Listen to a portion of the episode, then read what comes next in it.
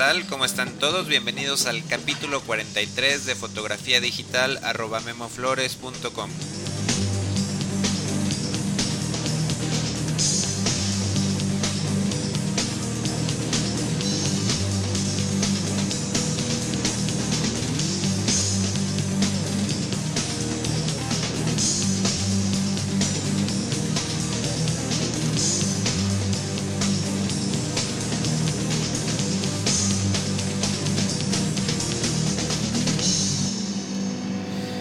Bueno, pues bienvenidos al capítulo 43 de este taller en línea sobre fotografía digital.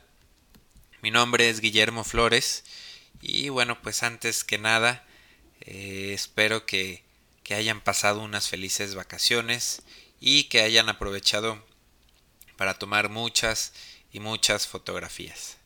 Eh, espero también que, que se hayan regalado o que les hayan regalado una cámara o algún accesorio relacionado con, con fotografía en esta Navidad, ¿no?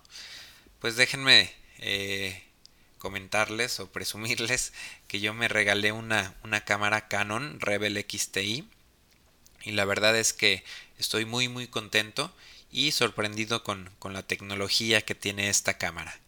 Eh, me costó 680 dólares el cuerpo solamente y les comento que estuve analizando diferentes opciones. Estuve viendo la, Canon 30D, eh, la probé, me gustó bastante, pero si me decidía por esa cámara, me iba a quedar con los mismos 8.2 megapíxeles que tenía o que tengo con la Canon 20D. Eh, probé también la cámara 5D eh, porque pensé que bueno como fotógrafo profesional pues necesito una cámara profesional eh, pero la verdad es que me decepcioné un poquito de, esta cámara, de la 5D. Tuve la oportunidad de trabajar eh, dos días con esta cámara y eh, pues hice yo creo que un poco más de, de 800 disparos. Entonces pues me di cuenta que es una cámara bastante, bastante lenta. definitivamente sí tiene la gran ventaja de que es una cámara con sensor de cuadro completo y bueno, eh, los fondos eh, nos pueden salir muy borrosos cuando trabajamos con, con diafragmas eh, abiertos y esto pues es muy muy útil y da muy buenos resultados cuando hacemos retratos. Pero bueno, como les digo, pues me decidí por la Canon Rebel XTI y apenas tengo unos cuantos días con ella y la verdad es que considero que Canon llegó a un nivel de tecnología bastante interesante con esta cámara y pues bueno, las personas que estén considerando por ahí comprar una cámara digital, una DSLR, pues yo creo que la Rebel XTI de Canon es una de las, de las mejores opciones. Pero bueno, eh, pasemos a, a, otro tema. Pasemos ya a lo que es el capítulo 43, eh, titulado Archivo. Y bueno, pues con este fin de año eh, me puse a organizar eh, mis fotografías y a planear eh, nuevos manejos de fotografías, de archivos para el 2007. Sobre todo porque me di cuenta, tuve el problema con estos 800 eh, archivos RAW que tomé con la, con la cámara 5D. Pues me di cuenta de que me iban a consumir bastante, bastante espacio. Y con mi nueva Canon XTI, pues me iba a enfrentar también con documentos más grandes para archivar.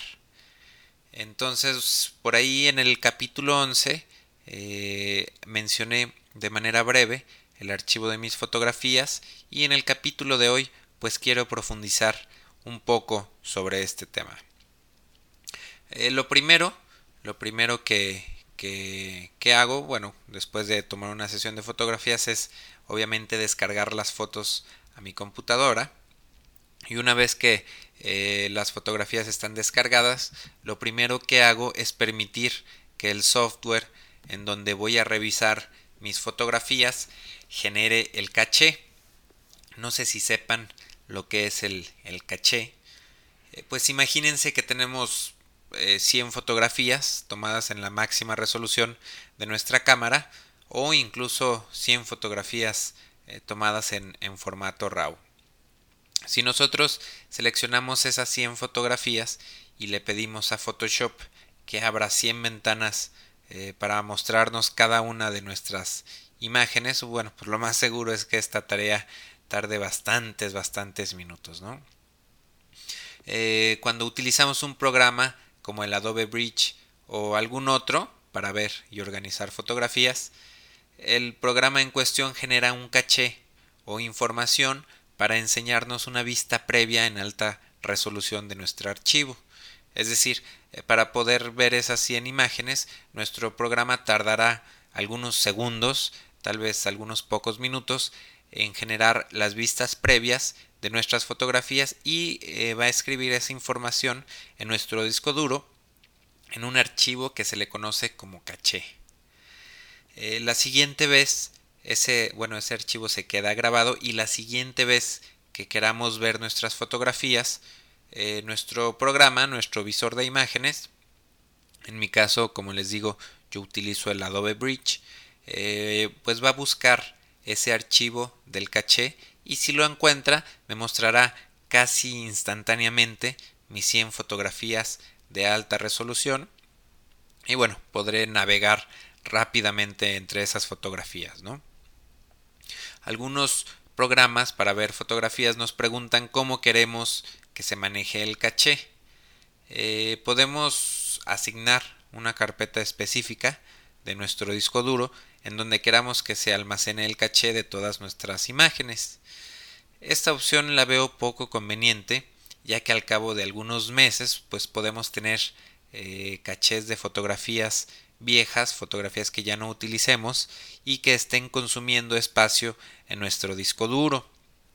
Algunos programas eh, tenemos la opción de limitar el espacio de nuestro caché a digamos por ejemplo un gigabyte.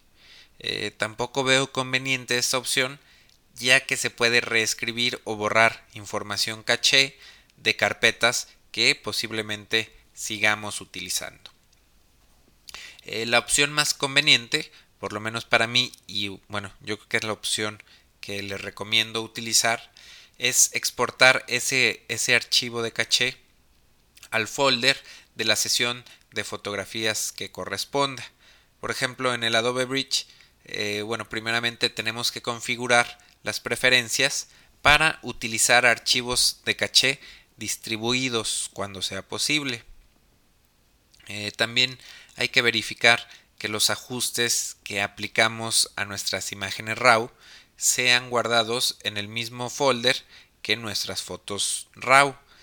En las preferencias también del Adobe, eh, Adobe Cámara RAW eh, que utilizo para procesar mis imágenes, selecciono eh, guardar ajustes de imágenes en archivos sidecar xmp, .xmp. Es un pequeño, pequeño archivo eh, de texto con la información necesaria eh, de los ajustes que, que el Adobe Camera Raw tiene que aplicar a una fotografía. Por ejemplo, acabo de hacer una sesión de fotografías en donde tengo aproximadamente 240 archivos RAW el folder eh, pesa más de, 2 gigabytes, de los cuales solamente 20 megas, 20 megabytes, son de información caché y de archivos .xmp. Entonces, bueno, pues 20 megas, la verdad es que es, es muy poca información adicional, ¿no? Si quemo un DVD para archivar estas, estas fotografías con la información del caché y con los archivos XMP, en un futuro, cuando quiera revisar mis imágenes desde mi DVD de respaldo, obtendré la lista previa, la vista previa eh, casi instantáneamente de mis 240 archivos. Entonces, bueno, claro que hay que tener en cuenta que debemos pues eh, utilizar siempre el mismo software y que también debemos esperar que las versiones eh, nuevas del Adobe Bridge puedan leer archivos de caché de versiones anteriores, ¿no? Eh, vamos a dejar entonces eh, por un lado el, tema este del caché y pasemos al siguiente punto que serían los folders y subfolders eh, desde nuestro sistema operativo.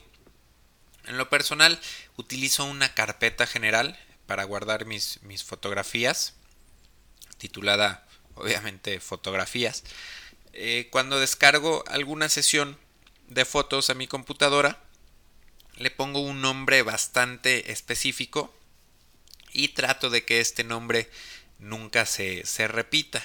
Por ejemplo, si hago un book eh, de, de, una persona, de una modelo, pongo el, el, nombre y el apellido, como por ejemplo book Daniela Monterrubio, se llamaría mi, mi carpeta.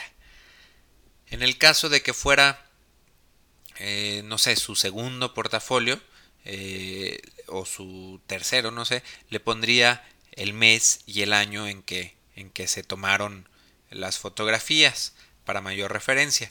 Cuando son trabajos de clientes frecuentes, eh, siempre pongo el nombre completo del cliente acompañado por la fecha de sesión o el nombre de las modelos que participaron en la sesión o la locación en donde se llevó a cabo las fotografías para bueno poder identificar poder recordar más fácilmente la sesión hay que tener en cuenta que los sistemas operativos actuales nos permiten crear carpetas con títulos de 255 caracteres. Así que bueno, no tenemos por qué escatimar en caracteres para los títulos de nuestras carpetas. En el caso del, del portafolio de una modelo, eh, bueno, pues tomo, no sé, alrededor de unos eh, 200 archivos JPG eh, para hacer una selección de 60 imágenes eh, y de esta selección de 60 imágenes eh, perdón esta selección de 60 imágenes la hago poniéndole 5 estrellas a las fotografías que más me gusten. Desde, desde el Adobe Bridge no es necesario separar esos 60 archivos, no es necesario ponerlos en otra carpeta, ya que es muy sencillo pedirle al Adobe Bridge que me muestre solamente los archivos que tengan X número de estrellas y por esa, por esa razón no es necesario separarlas en folders. Prefiero tener un solo folder con, con mis 200 fotografías. ¿no? Eh, de estos cuando tengo estos 60 archivos seleccionados marcados con 5 estrellas, utilizo después etiquetas de colores para marcar las fotos que se escogieron para procesar, eh, para retocar o para imprimir. Las fotos que se escojan para este fin las duplico y las pongo en un, en un subfolder llamado ampliaciones o fotos retocadas. De esta manera eh, las fotos o la carpeta vista desde mi sistema operativo, eh, se vería un folder titulado eh, Book Daniela Monterrubio, en donde tendría 200 archivos JPG más dos archivos de caché creados por, por Adobe Bridge y tendría un subfolder llamado ampliaciones 8x10 o retocadas y en, ese subfolder o subcarpeta estarían eh, los archivos duplicados y retocados grabados como TIFF o como PSD. Así es cuando, cuando como, de la manera que, que archivo mis, mis sesiones de, de, modelos, mis portafolios de modelos. Ahora, en el caso de trabajos para campañas publicitarias o para catálogos en donde siempre trabaja con, archivo RAW, pues la cosa cambia un poquito. Eh, como les decía al principio del podcast, eh, hace poco tomé alrededor de 800 fotografías en formato RAW con la cámara 5D, eh, lo que me generó algo así como, como 8 gigabytes de información. Eh, de todas esas fotografías se, se hizo una preselección de 80 imágenes aproximadamente, de las cuales se seleccionaron solamente 40 fotografías para su uso publicitario. ¿no? Para, para estos casos eh, decidí utilizar otra técnica de archivo para, para, para que fuera para que no fuera tan pesado el archivo de las fotografías. Eh, la preselección de, las 80 fotografías eh, la procesé y la grabé como, como archivos JPG eh, con compresión 10 a la resolución original de la cámara, que, la 5D tiene una resolución de 12.1 megapíxeles. El resto de las fotografías las, las procesé y las grabé como archivos JPG con compresión 10, pero a un 50% del tamaño original. Es decir, me quedó un archivo como si fuera de una cámara de 6 megapíxeles. Eh, finalmente hice una selección de, las fotos que más me gustaron y fotos que pienso utilizar en un futuro eh, para mi blog, para mi portafolio, para mi banco de imágenes y me quedo con, con esos documentos en formato RAW para archivarlos. Pero bueno, estamos hablando ya solamente que, que conservo, no sé, 30 o 40 archivos RAW solamente, ¿no? Entonces, eh, bueno, es importante mencionarles que todos los movimientos que hagan de sus archivos, eh, como pueden ser creación de, de carpetas y, y subcarpetas, eh, los hagan desde su mismo visor de imágenes y no directamente desde su sistema operativo, ya que pueden causar un conflicto con los nombres de los archivos y con los cachés. Entonces su visor, de imágenes se encargará siempre de actualizar el caché cada vez que renombren eh, o que organicen sus carpetas y sus documentos. Normalmente eh, dejo las sesiones de, fotografías en, mi máquina durante uno o dos meses, eh, debidamente respaldados en un disco duro externo. Y cuando veo que ya hay suficientes eh, sesiones como para archivar, pues ordeno las, las, sesiones en carpetas de modo que queden estas carpetas con un aproximado de 4.2 gigabytes de información. Curiosamente, a un DVD eh, le cabe 4.7 gigabytes de información, pero por alguna razón eh, cuando preparo mis DVDs para archivar los tengo que hacer de 4.2 gigabytes o menos. Supongo que a la hora de quemar el DVD se crean algunos archivos invisibles que consumen espacio, entonces por esta razón siempre trabajo mis carpetas en alrededor de 4.2 gigabytes para quemar.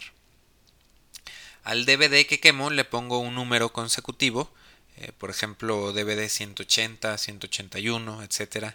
Y en mi computadora creo un archivo de texto en donde detallo eh, todas las carpetas de fotografías que están en ese DVD. Por ejemplo, en mi archivo de texto pondría DVD 180 y pondría Abajo, eh, Book Alberto Estrada, Book Andrea Scheffer, Book Daniela Monterrubio, etc. ¿no? Cuando un cliente me pide reimpresiones de sus fotografías o simplemente algún, algún duplicado de sus fotos, no sé, eh, lo que hago es abrir mi archivo de texto y presiono eh, control F para hacer una búsqueda dentro del texto e introduzco el nombre o el apellido o el nombre y el apellido para saber en qué DVD debo de, buscar las fotografías, ¿no? Hay que ser eh, muy muy cuidadosos de escribir los nombres tal, tal y como el cliente los escribe en sus identificaciones oficiales, ya que hay nombres pues que tienen muchas maneras de escribirse, ¿no? Como, como Jessica, Michelle, Christopher, son nombres que tienen eh, por ahí muchas maneras de, escribirse y eh, también cuidar los acentos para asegurarnos de que a la hora que introduzcamos texto para hacer una búsqueda en nuestros documentos encontremos rápidamente nuestras fotografías. Eh, hay que tener en cuenta también esto es bien importante pues que está comprobado que tanto los, los CDs como los DVDs corren eh, el riesgo de perder información con el paso del tiempo. Eh, por eso, pues siempre recomiendo tener dos copias. Dos copias. Una la utilizo constantemente y la otra la tengo guardada eh, en caso de que necesite restaurar información de algún DVD que se me haya dañado. En un futuro, bueno, ya, ya viene, ya va a ser más común el uso del, del Blu-ray o del HD DVD eh, y va a haber un momento que se van a estandarizar como quemadores eh, dentro de las computadoras. Entonces, bueno, ya, ya en un futuro, quizá en unos, no sé, tal vez en uno o dos años, pues bueno, tendré que pasar todo mi archivo eh, alguno de estos formatos. Todavía no sé cuál, cuál vaya a adoptar yo, pero, pero sí en un futuro muy próximo voy a tener que pasar todas mis copias de DVDs a algún formato como Blu-ray o como HD DVD. Este, esto bueno, mientras tanto, pues yo creo que el, que el DVD hoy por hoy es la mejor opción para, para respaldar y también la más económica. Eh, eh, ya saben que, siempre hablo de, del Adobe Bridge eh, porque es el software que, mejores resultados me ha dado. Pero bueno, hay, hay también otras opciones que funcionan igual. Eh, hay algunas que, son gratuitas, como el software de Canon, que se llama Image Browser para Mac, o Zoom Browser se llama para, para PC. la desventaja de este software es bueno, es, es gratuito, eso es una ventaja, pero la desventaja es que no nos da la opción de exportar en nuestro caché a nuestros archivos y para poderlos quemar a nuestros, nuestros DVDs. Em, otras opciones de otros programas para, para ver fotografías eh, son el Photomechanic, eh, Bible, ACDC, eh, el Adobe Lightroom que está en su versión beta y que es, que es gratis por el momento, Breeze Browser eh, y estoy seguro de que hay muchas, muchas más opciones. Yo me quedo con el Bridge porque bueno, considero que es uno de los que más popularidad puede llegar a, tener en un futuro, pero bueno, ustedes pueden utilizar alguna de estas opciones y los más profesionales tendrán las opciones que les comentaba sobre el caché y sobre exportar el caché para poderlos quemar en, en un DVD para poder archivar esos, esos documentos de caché. Y bueno, pues por último, y antes de, despedirme, quiero comentarles que, que, los foros de discusión pues ya han sido actualizados exitosamente sin ningún contratiempo. Al parecer, digo, hasta el momento he estado navegando por ahí en los foros, no me he encontrado ah, ningún error. Por ahí les voy a pedir que si ustedes eh, llegan a, encontrarse con algún error, alguna algún defecto, no sé, que me lo hagan saber. Eh, mi correo es info memoflores.com eh, y bueno, pues espero que, les guste el nuevo diseño y la nueva plataforma. Si, si no los han visitado, lo pueden hacer en www.memoflores.com diagonal foro y también ahí encontrarán una sección nueva eh, dirigida para principiantes titulada Conceptos básicos. Ahí podrán hacer las preguntas más básicas sobre fotografía digital y espero por ahí que mis compañeros podescuchas eh, con conocimientos avanzados en fotografía eh, me ayuden por ahí a, contestar sus, las preguntas que, que hagan los, los, aficionados o los principiantes y también bueno pues que pongan sus opiniones y puntos de vista sobre los diferentes temas que vayan surgiendo eh, he recibido varios varios correos diciendo que hay ciertas preguntas que, que pues que no se quieren poner en los foros porque son preguntas eh, digamos que muy básicas o, o, de principiantes, ¿no? Entonces de repente cuando hay eh, alguien así con dudas muy básicas me escriben un correo directamente, pero la verdad es que prefiero que lo hagan en los foros para que de esta manera eh, más usuarios que quizá puedan tener la misma pregunta, bueno, pues quede, quede ahí escrita la duda y la respuesta y las opiniones de las demás personas, ¿no? Entonces, bueno, ya no hay pretexto y son bienvenidas entonces todas las preguntas a los foros de discusión. Entonces, eh, pues yo me despido. Esto fue todo, el capítulo 43. Eh, nos vemos la próxima y espero que tengan un feliz 2007. Gracias.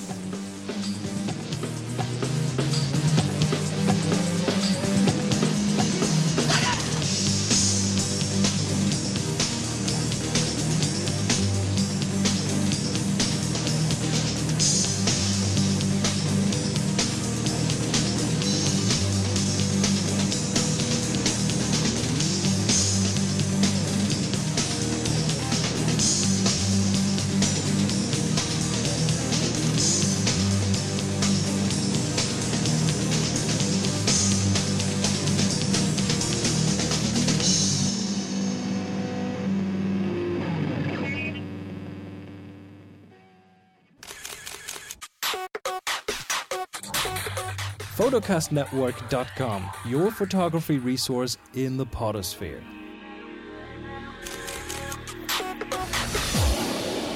photocastnetwork.com